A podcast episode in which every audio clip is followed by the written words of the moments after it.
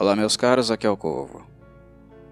Aqueles que me seguem há bastante tempo no canal, principalmente no Cine Corvo, já devem estar acostumados ou saberem do apreço que eu tenho pela franquia Halloween, porque eu, enquanto um adepto do horror, alguém que aprecia o gênero, gosto muito do primeiro filme feito pela franquia, o filme Halloween de 1978, dirigido pelo diretor John Carpenter.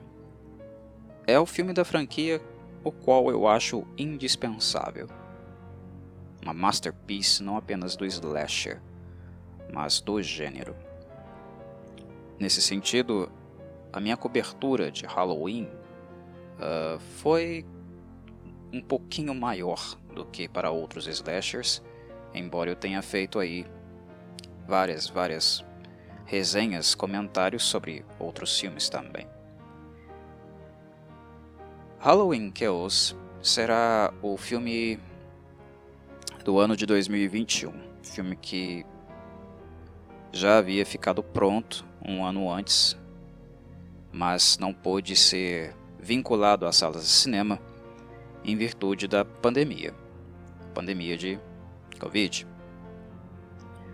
A Blumhouse Hoje, o estúdio que é detentor dos seus direitos e produz esta que supostamente será uma trilogia de filmes, que teve início lá em 2018, com Halloween 2018, uh, ah, em parceria com a Miramax e a Trancas. Blumhouse, Miramax, Trancas são os estúdios que, que hoje têm responsabilidade por essas produções.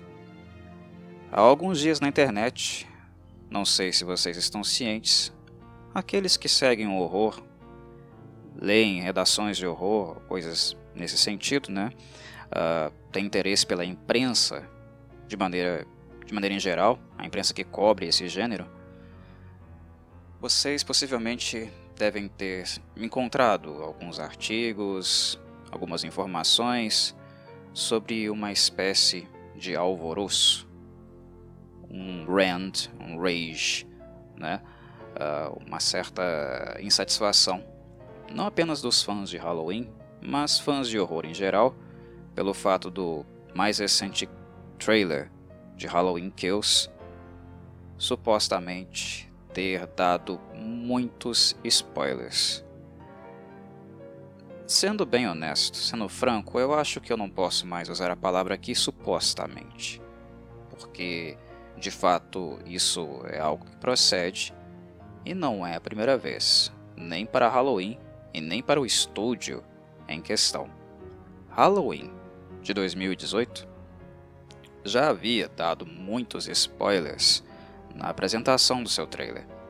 Esse tipo de prática é muito recorrente, também com o estúdio, com a Blumhouse, e os fãs da Blumhouse, os fãs de horror que acompanham suas produções, reclamam disso há muitos e muitos anos. O tema do meu vídeo hoje aqui será spoilers, por um lado, e corporativismo, pelo outro. Eu não tinha planos, intenção de comentar o trailer de Halloween, embora eu adore a franquia, que não tem lá seus filmes muito bons, mas os mais atuais uh, estão num patamar de qualidade bem melhor do que a gente acompanhou na série por muitos anos. Não é a minha intenção aqui avaliar o trailer, fazer um react, né, observar fatos específicos do mesmo e esmiuçá-los.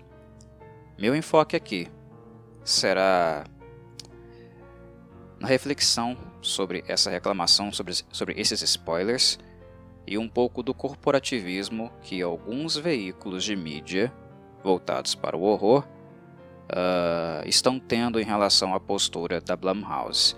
Porém, eu não vou atirar em ninguém, eu não vou apontar o dedo para ninguém. O que eu tentarei fazer, com um pouco, um mínimo de parcimônia, é realmente pensar o grau de responsabilidade que cada parte, uh, tanto público como imprensa e até mesmo estúdio, tem uh, nesse fenômeno. O que, que implica cada um uh, desses grupos. Por que trailers tem tantos spoilers atualmente, não apenas no campo do horror? E por que a mídia também trata esses spoilers como se não fosse coisa alguma? A princípio, quando eu vi né, o, o Blacklash, a indignação dos fãs de Halloween nas redes sociais, no YouTube, Twitter, eu cheguei a ver bastante coisa, porque foi algo marcante. Muita gente né, xingando a Blumhouse e a Universal Pictures, que também é uma empresa que merece ser mencionada aqui porque é quem distribui o filme, né? Quando eu vi isso, eu pensei comigo, hum, nada novo abaixo do sol. É a mesma coisa todos os anos. Não tem porquê eu ir ao meu canal, ir ao YouTube e gravar alguma coisa a esse respeito. Não é nada novo. E eu não ia fazer isso. Embora fosse um assunto do momento, eu acho que agora as coisas começam a se acalmar, alguns dias após o ocorrido, né? O, o boom, a explosão dessa reclamação aconteceu lá no dia 25. Um, enfim, eu não tinha intenção nenhuma de gravar a respeito dessa insatisfação. Para mim isso não é tema, porque é algo que acontece sempre há muito tempo, há muitos anos.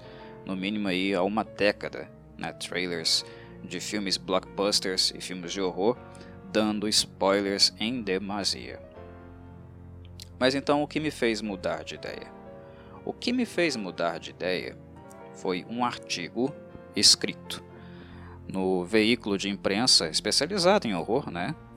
Uh, muitos de vocês devem conhecer, porque é um veículo extremamente tradicional, muito antigo né, no mercado, que é a Fangoria. A Fangoria uh, publicou um artigo escrito pelo Phil Nobile Jr., no qual ele chamou as pessoas que estavam descontentes com a quantidade de spoilers do trailer, né? Ele, ele disse que essas pessoas têm spoilerfobia. Esse sujeitinho, uh, não vou me conter porque ele foi deselegante, então eu também uh, me sinto no direito de sê-lo. Esse sujeitinho, Phil Nobile Jr., uh, que disse que as pessoas descontentes tinham spoiler fobia, né? Foi muito arrogante, deselegante, né? E honestamente, escreveu um artigo longe de ser um jornalismo uh, realmente investigativo, crítico, analítico da situação em si. O que nós temos lá no artigo da Fangoria, que o título né, ficou como You Need to Calm Down About the Halloween Kills Trailer Spoilers. Vocês precisam se acalmar sobre né, o, os spoilers no trailer de Halloween Kills. Esse é o título desse artigo. É um completo desserviço, é um corporativismo barato e o fato dele ter chamado as pessoas descontentes de spoilerfóbicos, ter inventado um termo que nem existe para atacar os descontentes, esse foi o motivo, esse foi o ponto central que me inspirou, na verdade, que me motivou um pouco devido a. Agora, no meu caso, com o meu descontentamento com esse tipo de jornalismo. Um tipo de jornalismo baixo, vil, mal educado, de péssimo gosto e arrogante, porque em relação a spoiler sequer existe comportamento fóbico. Me poupe. Uh, o nosso Phil no Bio Jr. aqui está sendo apenas corporativista. Ele está apenas tentando defender os estúdios que veiculam na redação da Fangoria material em primeira mão. Vídeos em primeira mão, fotos em primeira mão, coisas desse tipo. Esse insulto uh, em relação destinado às pessoas que não ficaram satisfeitas, foi o que me motivou a comentar mais uma vez, mais uma vez, é, abordar Halloween Kills aqui no canal, sendo que o filme ainda nem saiu. Não é um costume meu fazer isso. Eu não comento trailers, eu não faço análise de trailers, isso não me diverte. Mas quando surge algum elemento uh, como este, alguém que observa de perto os temas relevantes ao gênero, eu acho que não poderia ficar calado. Mas então vamos lá. Eu vou fazer a minha explanação, minha exposição de maneira pontuada dessa vez. E meu ponto de partida vai ser alguns parágrafos do próprio artigo do Phil Nobile Jr. lá na Fangoria. Os dois parágrafos mais arrogantes, mais alienantes, realmente estúpidos desse sujeito, uh, eu vou passar por eles aqui, eu vou ler eles para você. Então vamos lá. O primeiro deles, ele fala o seguinte: Por que nos importamos como você reage? Bem, cartas na mesa, essa histeria sobre spoilers é uma cobertura de terror totalmente prejudicial. Seu aperto de mão é o motivo pelo qual os estúdios pedem à Fangoria a capa da revista enquanto nos enviam seis fotos de atores bonitos olhando fora da tela para alguma ameaça invisível. Nós vamos contar a vocês o que dizemos aos estúdios.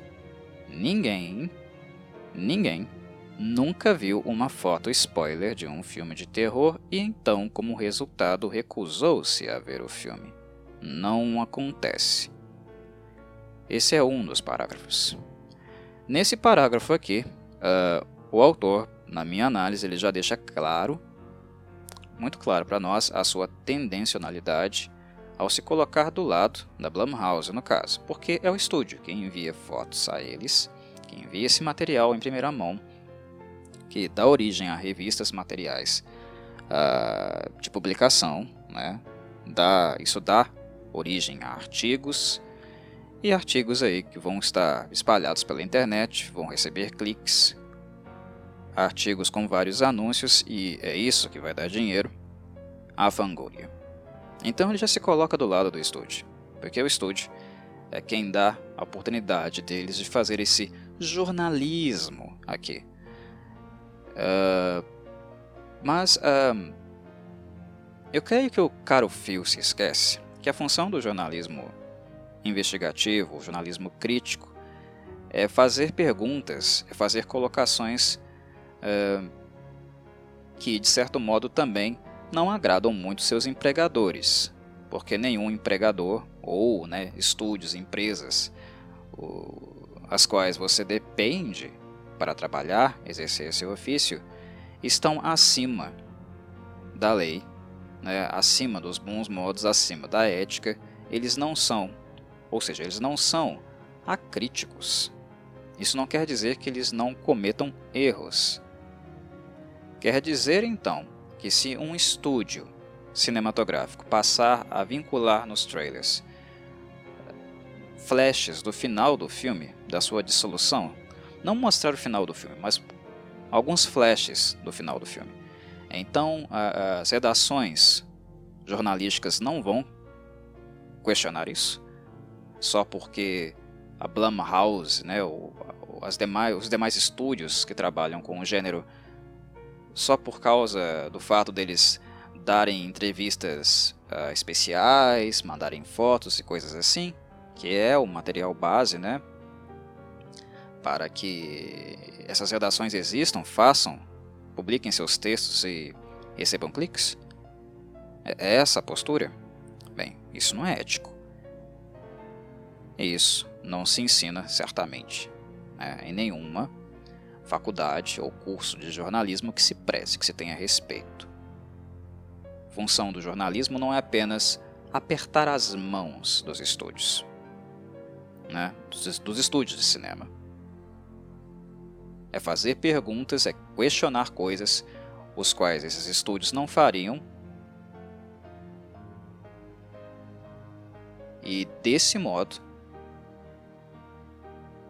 voltar o olhar dos fãs, voltar o olhar do público para práticas estranhas, questionáveis, que são feitas por esses estúdios.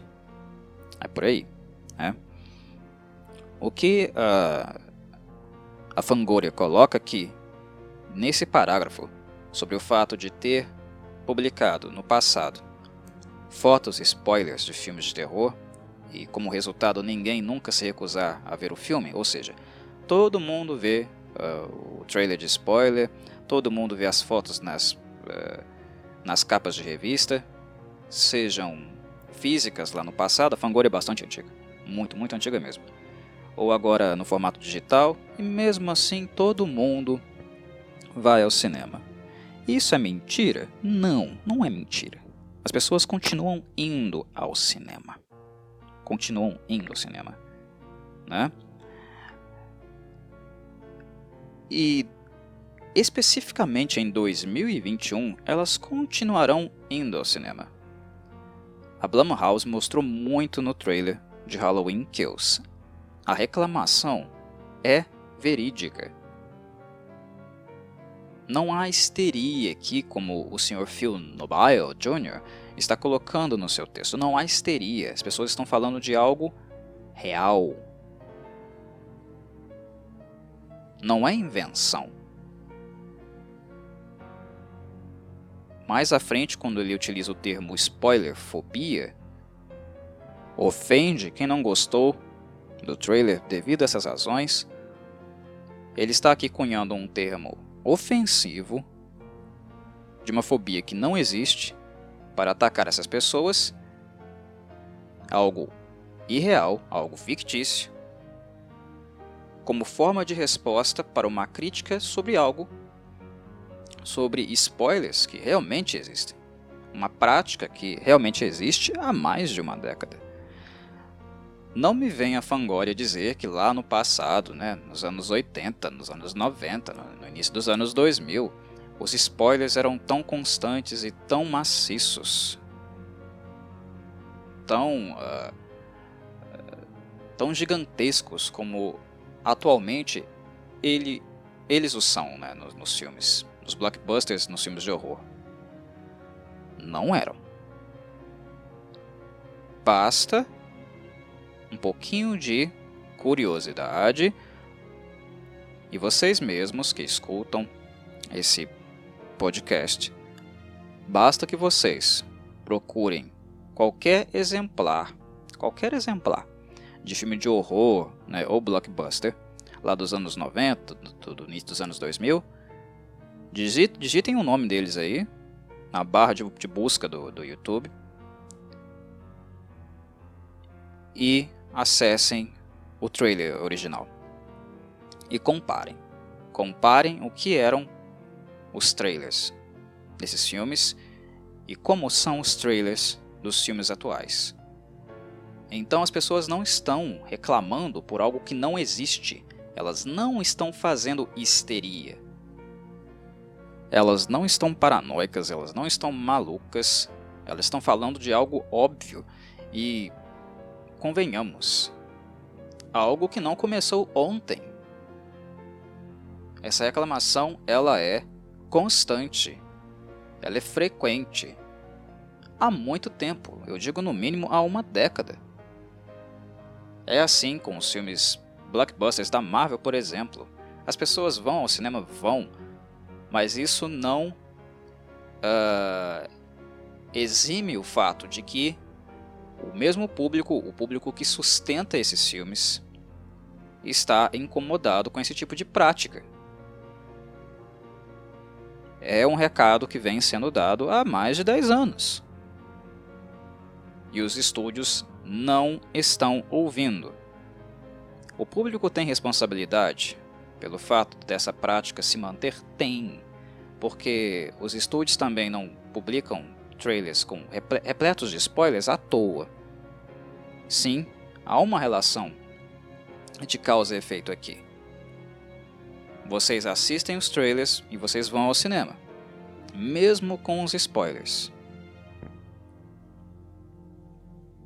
E trailers com spoilers, na verdade trailers, de modo em geral, é, como eu sempre costumo dizer, eles são feitos para o público leigo. Eles não, não, não são feitos para os fãs. Eles são feitos para, atrair aquelas pessoas que ainda não foram atraídas, que ainda não sabem, que ainda não leem, ah, não pesquisam sobre um filme X ou Z. Os fãs vão encontrar o filme. Os fãs são mais condicionados a irem ao cinema e terem uma experiência cinematográfica, sem precisar de trailer ou qualquer tipo de divulgação. Eles acompanham por outros meios. Eles acessam entrevistas, são eles que fazem a leitura desses artigos das mídias de imprensa. Então, meus caros, os trailers são feitos para atrair a atenção de quem não conhece essas, essas franquias ou então não tem tanta dedicação com elas. E essa tática, essa, esse método de divulgação selvagem, né, agressivo dos estúdios, em filmes da Marvel, eh, nos filmes de horror aqui, né, na Blumhouse, por exemplo, é para atrair realmente um público que não conhece muito sobre essas obras, sobre o conceito delas. Então, as cenas são uh, cenas pontuais, capitais dos filmes, para que haja o elemento do choque. Nossa, esse filme parece ser legal, então eu vou no cinema assistir. A pessoa não tem a menor ideia do que seja, mas viu uma cena, uma cena marcante, não diria marcante, mas talvez escandalizante, bombástica. Coloquemos assim. E aí ela passa a ter o interesse de ir à sala de cinema ver aquele filme, assistir aquele filme. É para esse tipo de pessoa. E os estúdios, principalmente, principalmente as empresas que distribuem os filmes, principalmente elas, né? Uh, Universal, uh, Fox, um, Warner, eles perceberam que mostrar demais para aqueles que não sabem muito não é danoso, que o efeito é o contrário. O número de pessoas que são atraídas para o cinema passa a ser muito maior do que antes, por mais que o senso comum diga o contrário. as pessoas viram spoilers em demasia, elas não vão mais no cinema. Não, não é, não é exatamente isso que acontece. E quando os estúdios fazem o que fazem, publicam esse tipo de trailer extremamente revelador, como o de Halloween Kills, e ele é mesmo, revela muita coisa do filme, desnecessariamente. Uh, eles não estão fazendo da cabeça deles. Há todo um departamento que trabalha com, com mídia, com marketing, que fazem pesquisas, eles avaliam o mercado e qual o impacto de um trailer, de um spoiler, o que isso provoca no público e a relação entre spoiler e número de bilhetes de ingressos vendidos. Não tem amador aqui. A discussão não é essa. O artigo da Fangoria é simplório. Nós não estamos falando e não estamos estamos reclamando das pessoas irem ou não ao cinema, serem estimuladas, uh, motivadas ou não a irem às salas de cinema. Isso é bobagem, isso é superficial, isso é só a capinha da questão. É extremamente, extremamente superficial esse tipo de colocação. A questão aqui não é o número de ingressos que se vende. Essa preocupação é a preocupação dos estúdios. O quanto nós, nós vamos vender, quanto nós vamos arrecadar, se nós vamos superar o, o orçamento investido, o dobro, o triplo, como no, normalmente né, eles planejam, colocam como meta. Um filme não quer se pagar, ele quer lucrar absurdamente muito mais do que ele investiu. É, é essa é a lógica, esse é o caminho, né, o, o estilo, né, a direção, meta de trabalho dos estúdios. Eles pensam de maneira econômica.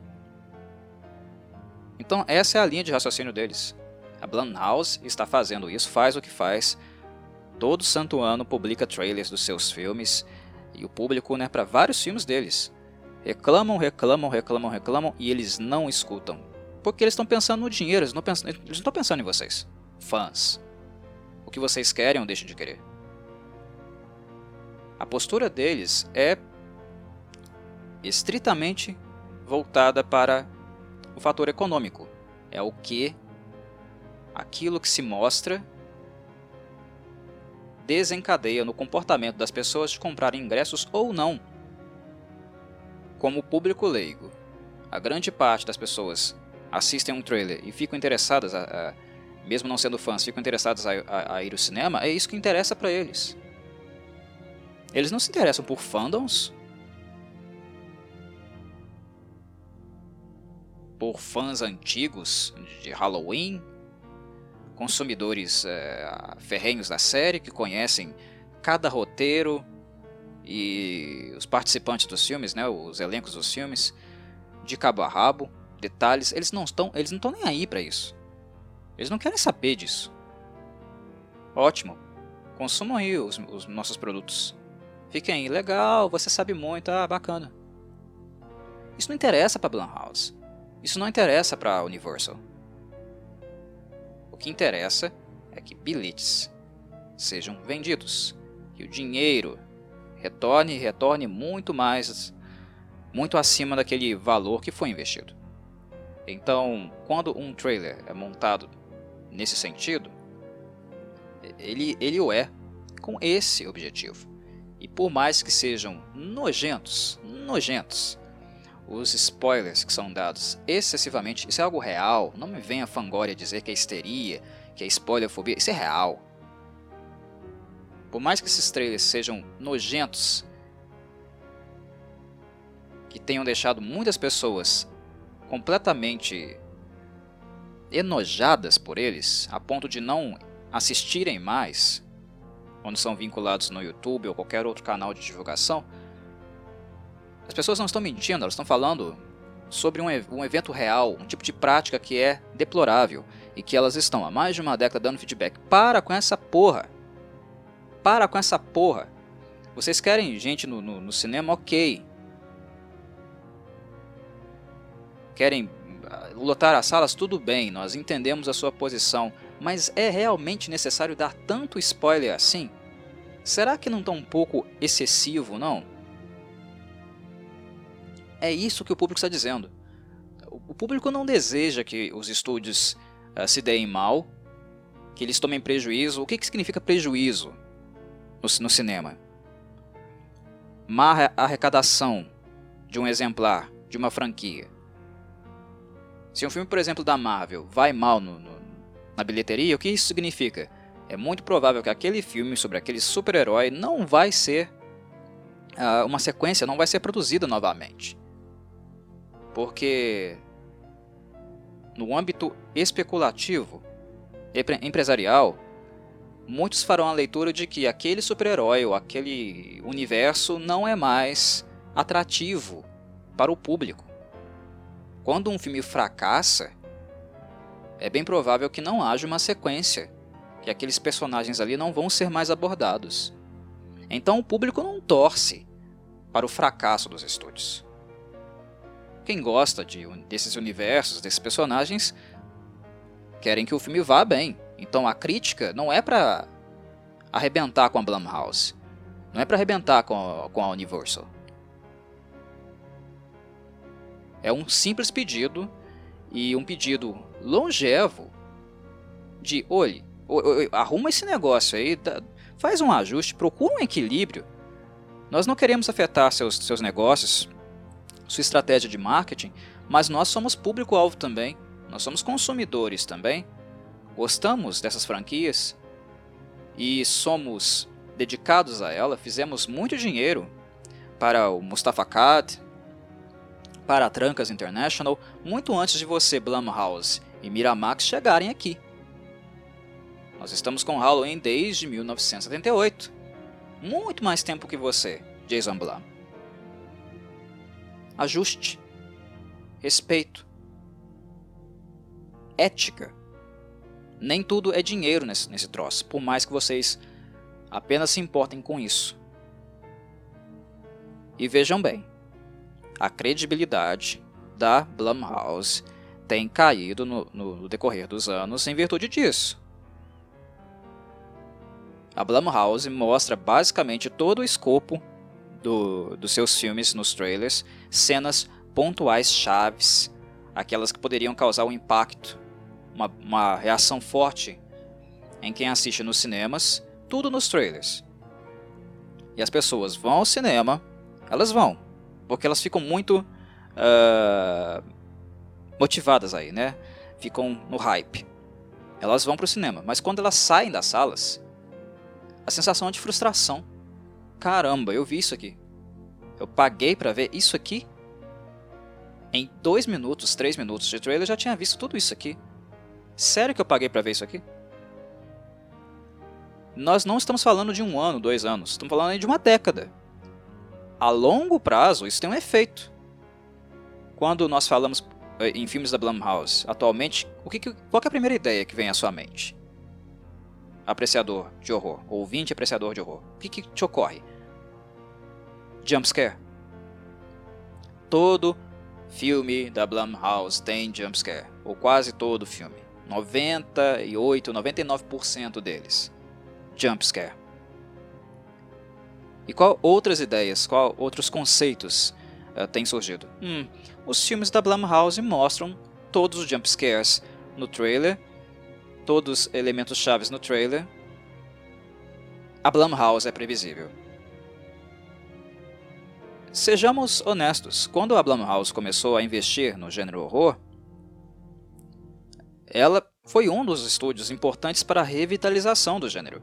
A, a reintrodução do gênero no mercado, o grande volume de novos, novos filmes, e a Blumhouse foi responsável por reativar esse interesse. Isso nós não podemos tirar do estúdio, por mais que ele tenha se tornado muito mundano nos últimos tempos. As, as últimas produções da Blumhouse não são tão boas assim. Exceto algumas chave canônicas, algumas que dão certo, né? De vez, de vez em quando eles atiram e acertam o alvo. Fazem alguns filmes medianos aceitáveis. O Halloween 2018 não é um filme ruim. Ele está longe de ser de ficar entre os melhores da franquia, mas ele não, não é ruim. Ele não é mundano, ele não é péssimo, como vários e vários filmes da franquia estavam sendo, sei lá, desde Halloween 5.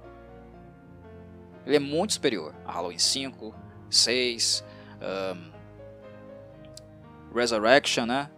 Wait to War, os remakes do Rob Zombie, ele é muito superior. Ele não é ruim. Mas um filme como este, pesado, de uma franquia,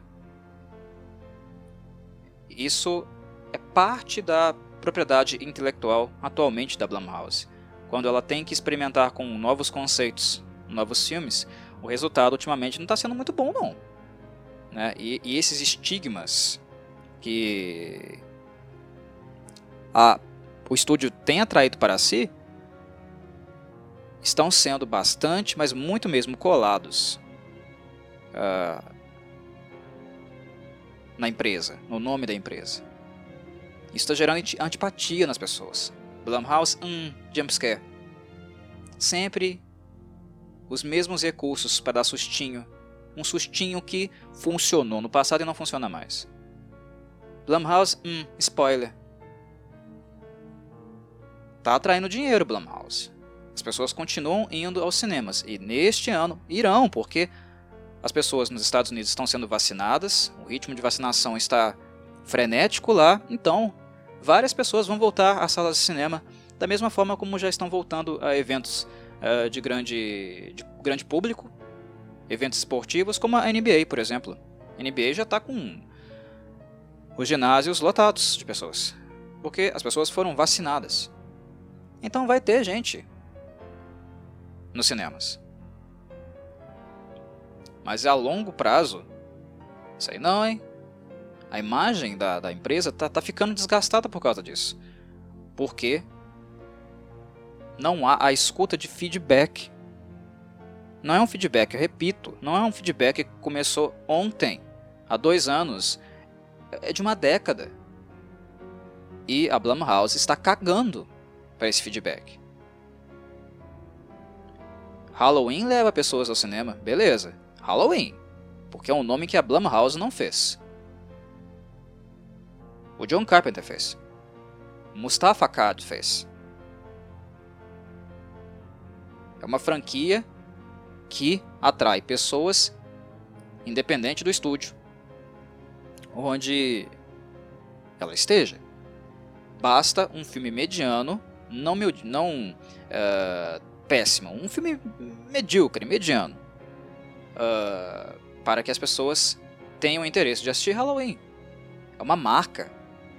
Michael Myers é muito mais famoso do que Universal, uh, Blumhouse, Miramax, todos eles juntos. Alguém sai por aí com camisa, estampa da Universal, estampa da Miramax, estampa da Blumhouse, uma camisa estampada? Ah, eu sou um fã da Blumhouse. Não. Você encontra pessoas por aí com camisas do Michael Myers, dos Estados Unidos. Ou fãs de horror pelo mundo. Quando se fala em Slash, as pessoas lembram Michael Myers, elas não lembram Blumhouse. Eh, elas não lembram de, de estúdios, elas não lembram de distribuidores. Elas lembram de elenco, lembram de personagens, lembram de vilões. Halloween não precisa da Blumhouse. Como uh, outras franquias consagradas não precisam dos estúdios onde elas estão inseridas para sobreviver. Não precisam mesmo. Basta que haja uma brecha que um monte de outros estúdios vão bater na porta dos detentores dos direitos autorais e implorar: ou oh, vem para o meu estúdio, vem cá. Temos um ótimo, um ótimo contrato para vocês. Simples assim. A imagem de Halloween não se desgasta. Da Blumhouse, sim. E Halloween leva as pessoas ao cinema. Mas vai a Blumhouse colocar um filme desconhecido, um filme novo, sem repercussão, dar vários jump scares, só usar esse recurso dentro de, do escopo, né, da estrutura do seu filme e dar uma cacetada de spoilers, fazer um trailer de, sei lá, 3 minutos ou quase 3 minutos cheio de spoilers. Vai fazer isso pra você ver. E a Blumhouse tem feito isso. E a arrecadação do estúdio, em, em muitos uh, exemplares, não é tão boa não.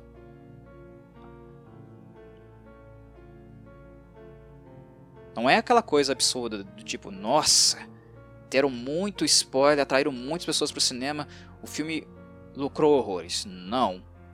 Se vocês uh, checarem alguns filmes da Blumhouse, não respondem da maneira adequada. Alguns dos seus filmes, né, que se tornaram de certo modo franquia, atraem o interesse, embora eles sejam extremamente batidos já, né?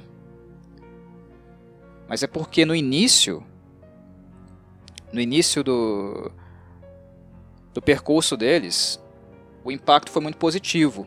Era algo novo. O jump scare, em algum momento, não, não vou mentir, né? Uh, tô sendo franco aqui, sendo, sendo honesto. O jump scare, em algum momento, foi interessante, foi um recurso interessante. Hoje já não é mais. Não é algo que se mantém. Vamos pegar, por exemplo, duas franquias. Dois filmes, no caso, que, se, que originaram franquias. Uh, longevas de sucesso na Blumhouse. Insidious e Paranormal Activity. Eles arrecadam tanto como arrecadaram no passado? Essas franquias ainda conseguem fazer muito dinheiro como fizeram? Sei não.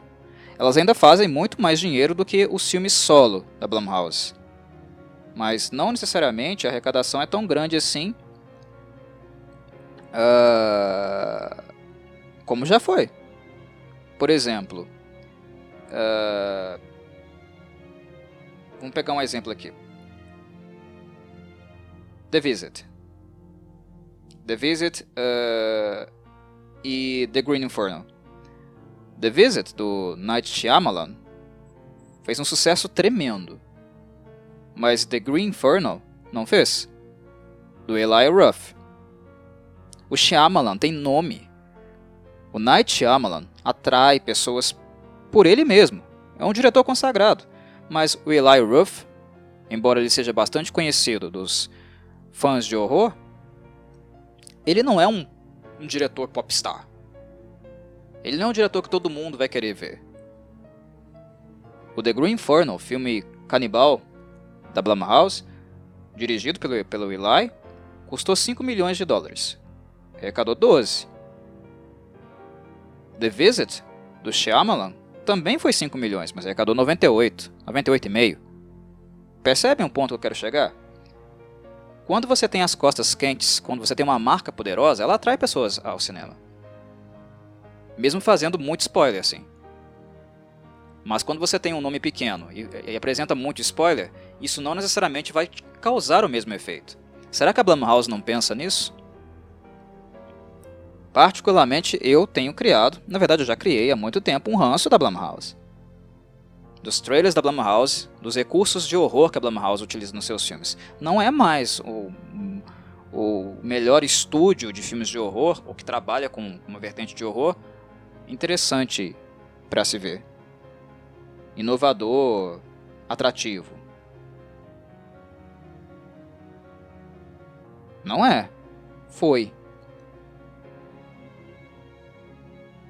Atualmente eu acho, por exemplo, a A24, o estúdio A24 Films, bem melhor, mas muito, muito melhor do que a Blumhouse. Inclusive na maneira de fazer marketing dos seus filmes. Profundidade de roteiro, ideias originais. Muito melhor.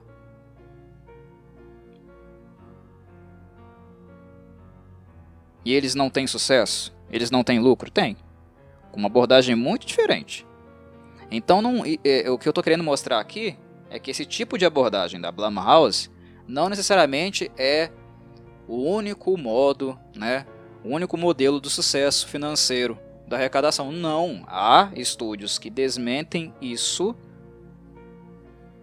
estúdios com abordagens diferentes que também conseguem arrecadar bastante. Isso não é uma verdade universal. Não existe só um modo de fazer marketing, de ganhar dinheiro, de atrair interesse do público leigo. A A24, a produtora, desmente isso. E apenas um exemplo. Vocês vão falar que Lighthouse não fez sucesso, que não atraiu pessoas ao cinema? The Witch. São filmes da A24.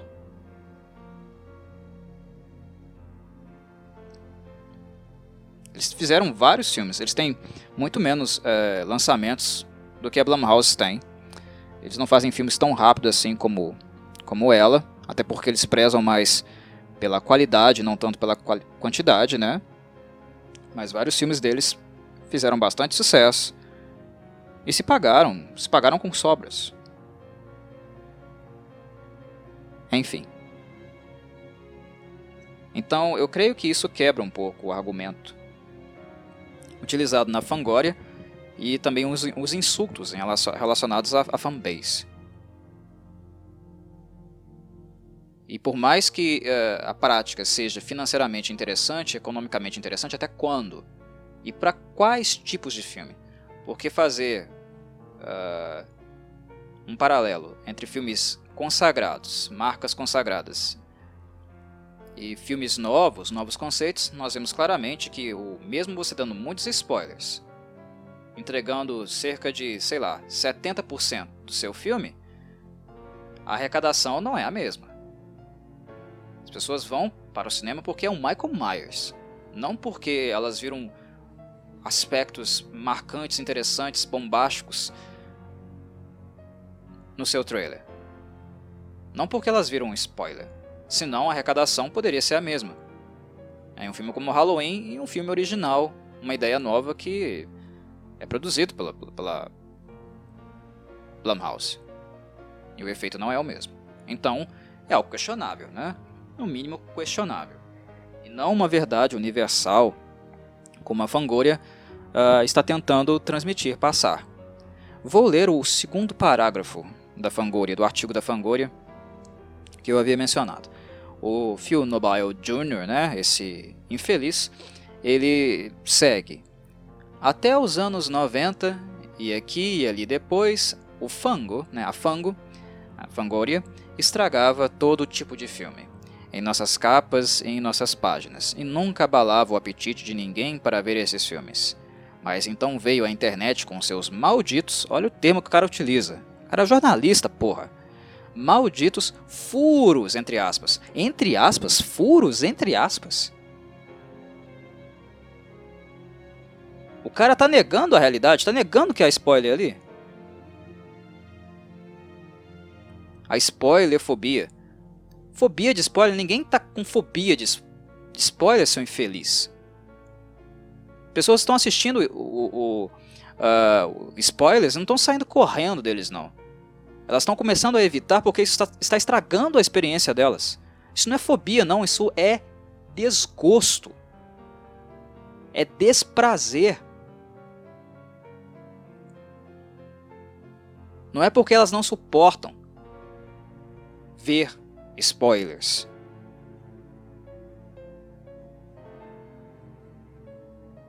É o desgosto, o desprazer, a possibilidade de estragar uma atividade de lazer que elas poderão ter no futuro próximo.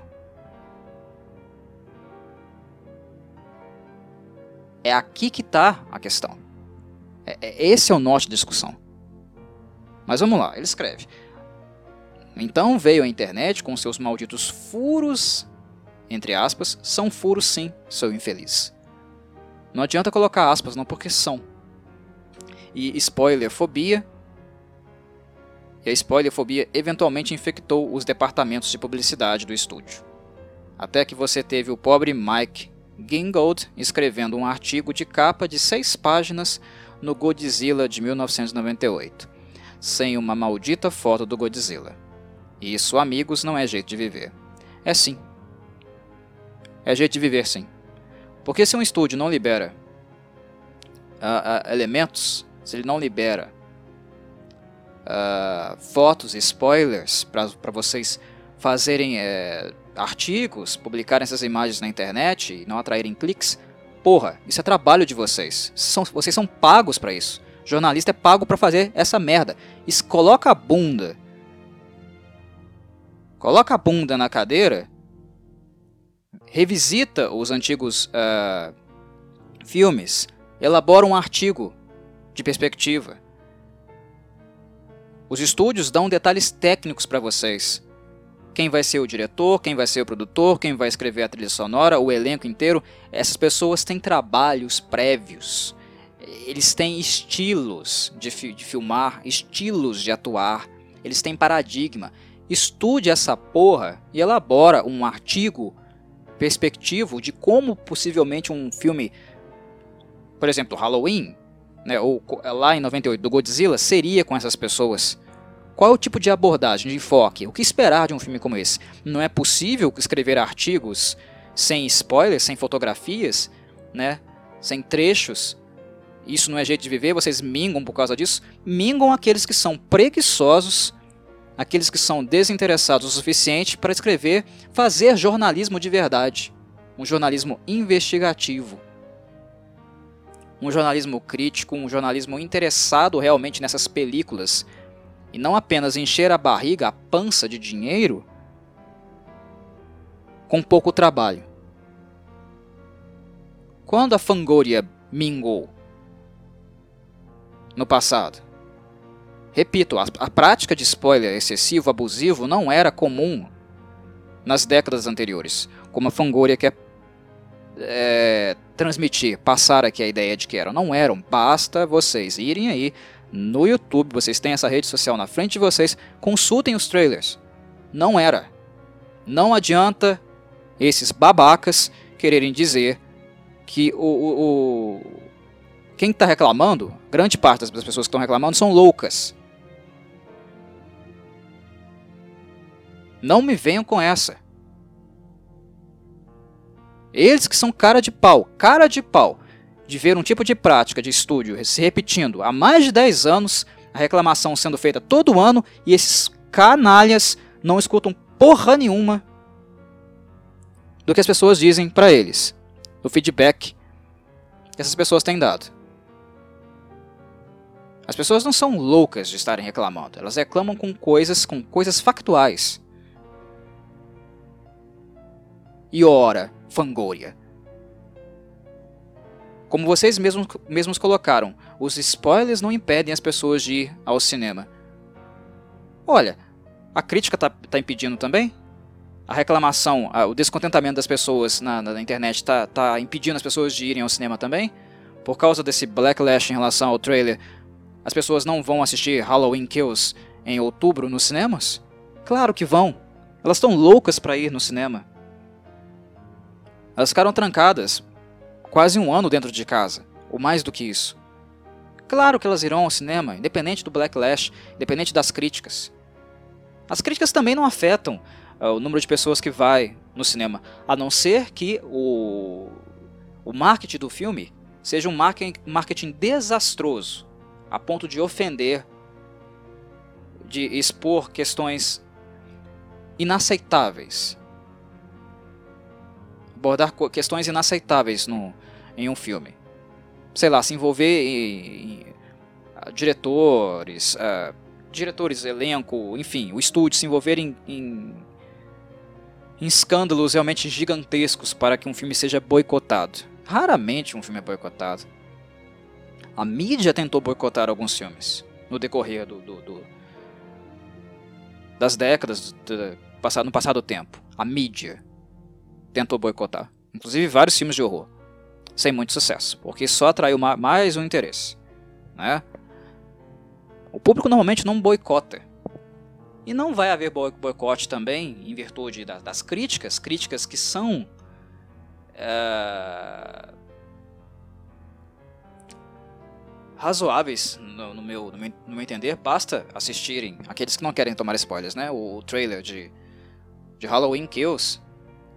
Basta assistirem para vocês verem que é factual. É muita coisa que está ali.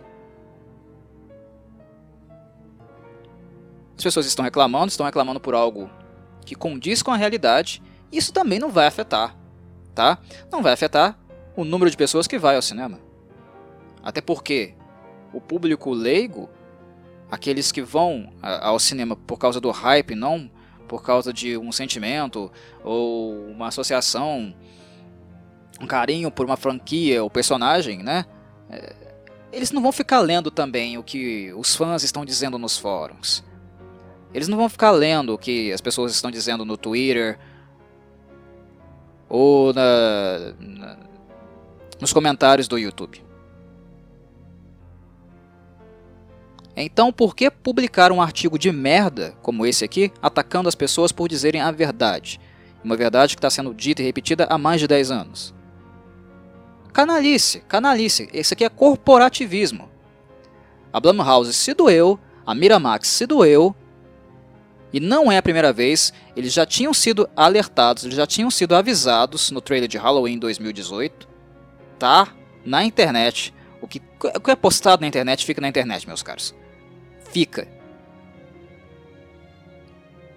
É o inferno. Né? Quando você dá um deslize, fica na internet. As pessoas reclamam, no seu deslize fica na internet, as reclamações ficam. Tá tudo na internet. Em 2018 as pessoas reclamaram. Vocês estão mostrando demais. Vocês estão mostrando demais. A gente quer ir no cinema assistir um filme sem tomar spoiler.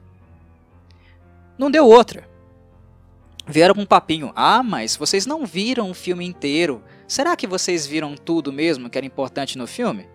Vimos. Vimos no trailer, sim, vimos. Porque depois, quando o filme foi lançado, as cenas mais uh, interessantes, ou que poderiam ter sido interessantes de Halloween 2018, já tinham sido vistas por nós nos trailers. Isso se comprovou. Então por que o público tem que dar voto de confiança, porque o, o público tem que cair nessa conversa fiada de que uh, eles não estão mostrando tudo o que é para se mostrar? Por quê? Que relação de confiança o estúdio criou com, com, com a base de fãs para cobrar confiança dos mesmos? Vocês não escutam feedback. Vocês são arrogantes, pensam apenas no próprio bolso. Que porra é essa de, de cobrar confiança da, da base de fãs? Que credibilidade vocês têm para isso? Vocês, jornalistas do horror, estúdios do horror. Me poupe. Aí vem, né, para fechar com chave de merda, uh, o Sr. Phil Nobile Jr. dizer: pare com a loucura. Loucura? Os fãs são loucos. Não, você que é um desonesto intelectual, você é um corporativista, porque a Blumhouse te manda fotinha, a Blumhouse te arruma entrevista, a Blumhouse enfia no rabo da Fangore um monte de dinheiro para você fazer, vir escrever esse artigo de merda, chamando as pessoas de loucas por falarem a verdade, explicitarem o que é o que é claro, evidente num trailer. Aí vem o imbecil fio. Pare de fazer parte do problema. Problema? O problema é dos fãs? O problema é dos fãs que querem ir ao cinema assistir um filme novo, ter um pouco de lazer sem de antemão saber de tudo o que vai acontecer. Ah, mas então não assiste o trailer. Não assiste o trailer. Vem, tem sempre aquele imbecil, tem sempre aquele imbecil na internet que chega, aparece para dizer: "Não, não assista o trailer. Não assista o trailer. Você não quer saber o que vai acontecer no filme? Não assista o trailer. Ah, então o único modo, né, o único formato de fazer filme, de fazer publicidade, marketing em filme é dando spoiler em trailer. Acabei de falar. De novo, reforço. Visitem, revisitem os, os, trailers antigos dos filmes da década de 70, 80, 90. Não era assim. Não é um único modo de fazer marketing de atrair interesse, não é.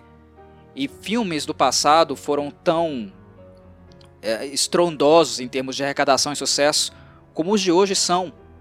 Estão tentando passar uma ideia, vender uma ideia, convencer as pessoas de uma ideia que não existe. É canalice, é mentira e eles sabem disso. E outra, um trailer, a única função de um trailer é dar spoilers. Porque quem disse, né? Ah, não assiste trailer, porque senão você vai tomar spoiler mesmo. Aí você não vai poder ir no cinema. Quem diz isso? Parece que a função do, tra do, do trailer é só dar spoiler, né? Ora, não. A função de um trailer também é informar, informar principalmente gente que é profissional da área, que não é um vendido safado, igual esse. Vou xingar esse cara, esse filho da. De novo, Phil Nobile Jr., da Fangoria, porque esse filho da P, né, xingou as pessoas chamando elas de spoilerfóbicas. Então eu vou xingar esse babaca. O trailer serve de informação, serve de material de pesquisa para profissionais que não são vendidos igual esse imbecil aqui. Ele serve para isso com poucas cenas, com iluminação, estilo de apresentação e com o, o, as referências que você tem de direção de elenco, quem está participando da produção, a, da música, você consegue fazer uma prospecção. E muitas vezes assertivo do que nós iremos ver.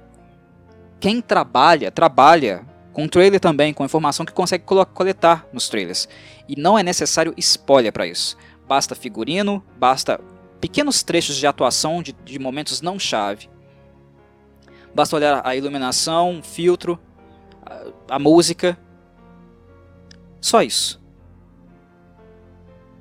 Quem realmente é pago para trabalhar e trabalha, né? Não fica esperando como um porco obeso que as fotinhas né, de capa de revista apareçam, né? Com os trailers também tem material de trabalho. O idiota termina com a seguinte frase: Deixe que os estúdios e nós lhes mostrem algo de vez em quando. Vocês não estão mostrando algo de vez em quando. Vocês estão mostrando sempre tudo. seu imbecil, seu idiota. Spoilerfobia é a puta que. Acabou a parcimônia. Vocês perceberam, né? Acabou a parcimônia. Eu tive durante, sei lá, 20, 30 minutos, mas acabou. Porque isso aqui é um escárnio. Isso é um corporativismo, né? A, Blumhouse e a Miramax pegaram o pessoal da Fangoria, vem cá, me dá a mãozinha aqui, vamos brincar, vamos dançar cirandinha, ciranda cirandinha. É isso que esse artigo de merda da Fangoria é. Artigo que eu não vou anexar no, uh, nos comentários, no post. Não, não vou dar clique para esses idiotas.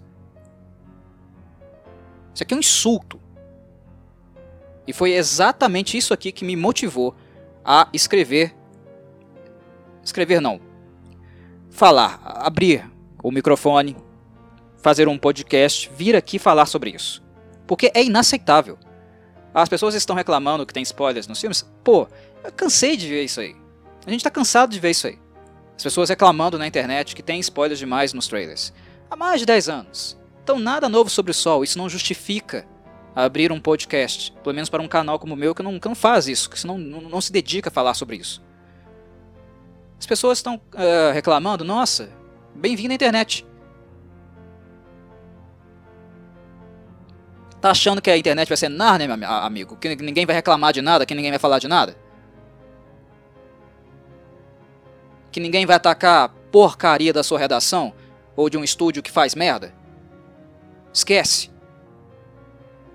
E não adianta alguém abrir também um, um, um, vídeo, escrever páginas e páginas de um, de um ensaio falando parem de reclamar, parem de ser parte do problema. Não! As pessoas agora têm canais de, reclamação. Antes os estúdios ficavam prote, protegidos, você escrevia cartinhas né, de papel, colocava no, no, no correio, mandava para lá, ninguém lia essa merda. As cartinhas chegavam lá, iam todos lá pro picador de papel ou pra lata de lixo. Agora não.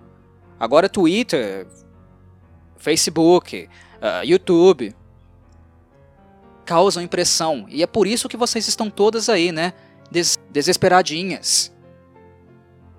Ai, vai afetar a imagem do meu filme. Problema de vocês. Vocês foram avisados em 2018. Os fãs de Halloween não tinham um filme digno há muito tempo, e é parte da responsabilidade da Blumhouse ter dado um filme bom para eles, pelo menos não medíocre como os anteriores. Ok, ponto para vocês. Mas vocês foram avisados. E agora não adianta churumela, não adianta pagar jornalistazinho de merda para vir ofender quem tá reclamando, que não vai parar. Agora a internet deu voz para as pessoas. Agora os estúdios não fazem apenas o, o, o que querem, sem repercussão. Antes eles podiam fazer o que bem entendiam, e isso não dava mídia. Isso não gerava assunto. Quem pautava o assunto eram só as redações. Um trailer saía e a, a redação, a mídia jornalística, iria pautar o assunto. O que falar, como falar. Sabe o que a mídia jornalística fazia? Toque, toque, toque. Blumhouse, vocês têm dinheiro para mim? Se vocês têm dinheiro para mim, eu vou falar bem do seu trailer, tá?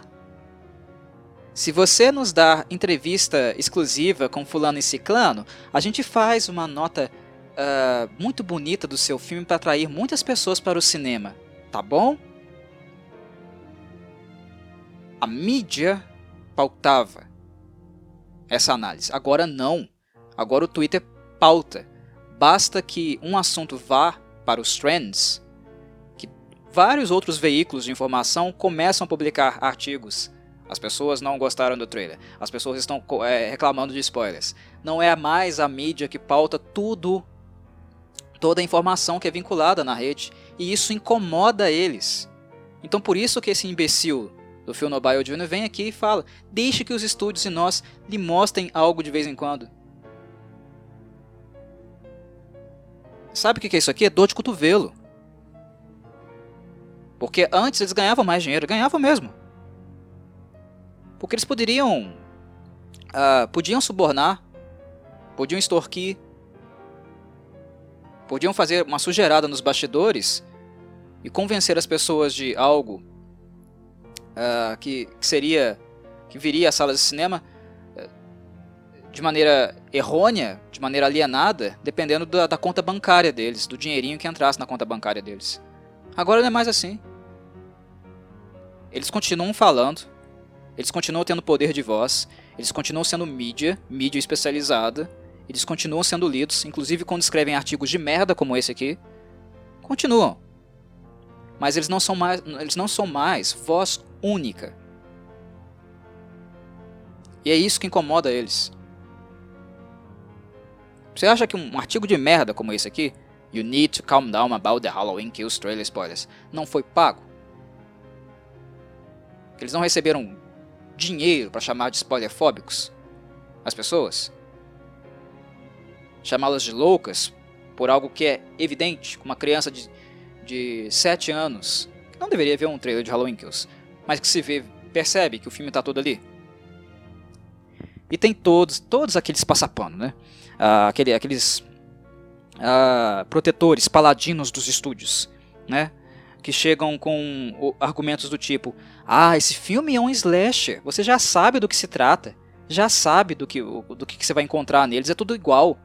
O infeliz, há uma diferença entre já saber do que um gênero se trata, slasher, filme zumbilesco, uh, diálogo fantasmagórico. Há uma diferença entre saber do que um gênero se trata e ver aquilo que se trata. Saber que o Michael Myers vai fazer o que ele supostamente tem de fazer em um filme como esse é diferente de ver o que ele está fazendo.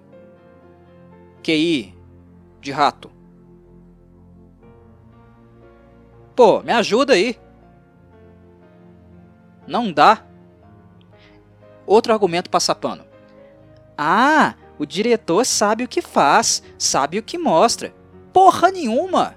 Vocês acham que o David Gordon Green tem uh, escolha, decisão no que vai ser exibido ou não em um trailer? Você acha que o diretor do filme é ele quem dá o sinal verde para aquilo que vai ser veiculado para no, no marketing de um filme? Claro que não, claro que não. claro que não. O David Gordon Green foi contratado para dirigir Halloween Kills.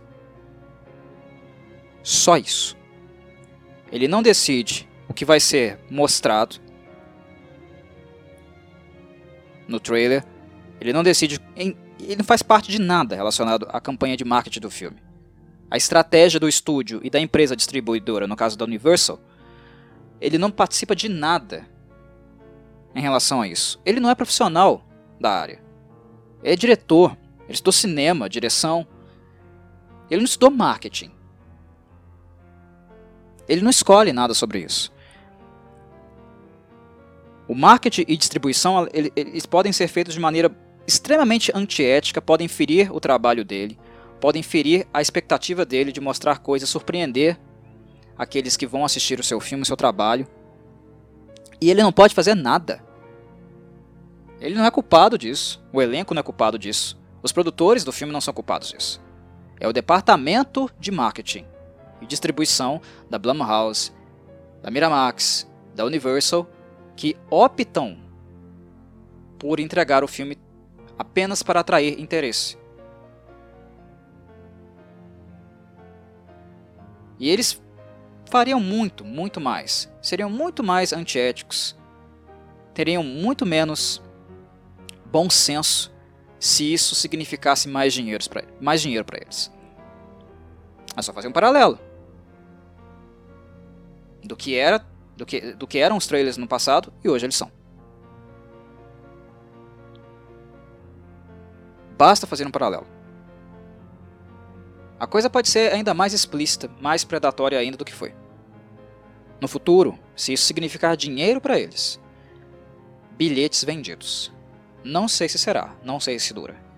Não vou fazer esse prognóstico aqui agora, até porque o tópico uh, não, não visa isso, não serve a, a isso neste momento. Por fim, o último comentário que eu vou fazer é sobre o próprio formato do trailer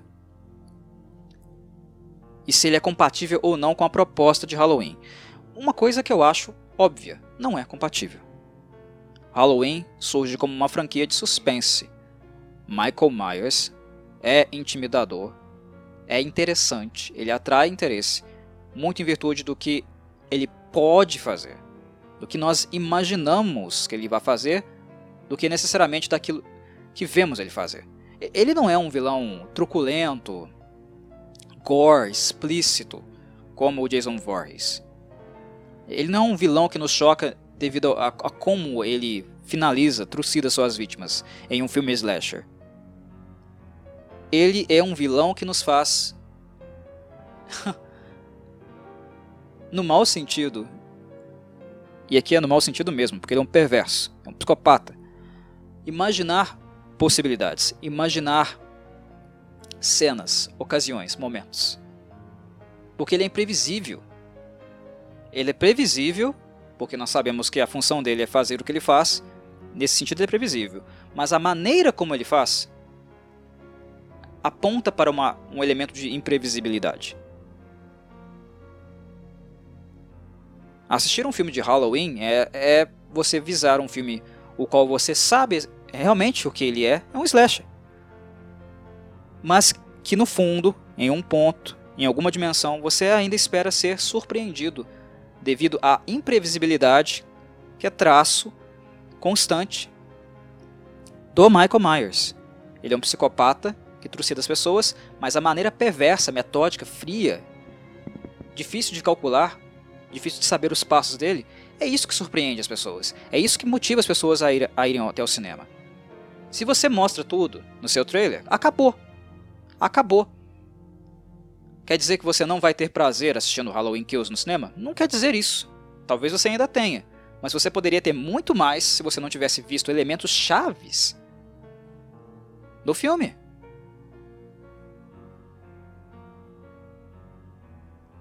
É a qualidade é a qualidade do, do, do lazer. A qualidade do, do momento de lazer que você vai ter no cinema. É disso que nós estamos falando. Quando você entrega demais, você tira essa possibilidade das pessoas.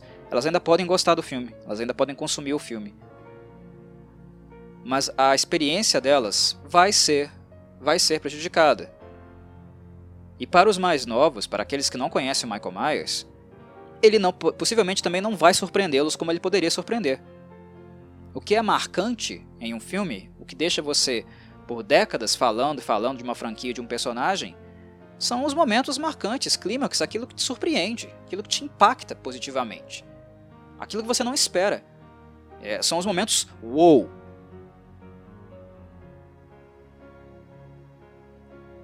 Será criada, será construída uma base de fãs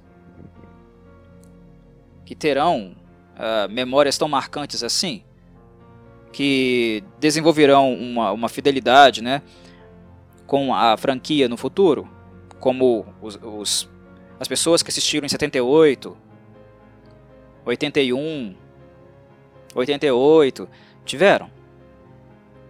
Não sei. Desse jeito, não sei. O imediatismo é a bola da vez. Arrecadar muito entregar muitas informações, não conseguir esperar, essa ansiedade para saber tudo de uma vez, não sei. Essas coisas acabam se tornando descartáveis, porque na primeira oportunidade que você tem o seu desejo saciado, você não é condicionado a minimamente esperar um pouco, esperar um pouquinho para ter essa saciação, logo você elimina esse estímulo, elimina esse desejo e já pula para um outro. Quero mais, me dá mais. Qual que é o próximo filme? Não dá tempo de você ficar um, é, com, com, a, com a obra uh, por alguns meses, por alguns dias, degustando, pensando, refletindo. Não, me dá mais, me dá mais. O filme nem foi lançado, já se sabe muita coisa sobre ele. Ah, Corvo, mas os fãs de Halloween estão esperando desde 2018. O ano passado era para ter saído esse filme, a pandemia não deixou. E daí? E daí, nossa, quanto tempo assim, né? Três anos. Uh! Muito tempo que vocês não assistem um filme de Halloween. Meu Deus, tadinho de vocês. Tadinho dos peixinhos que não conseguem esperar.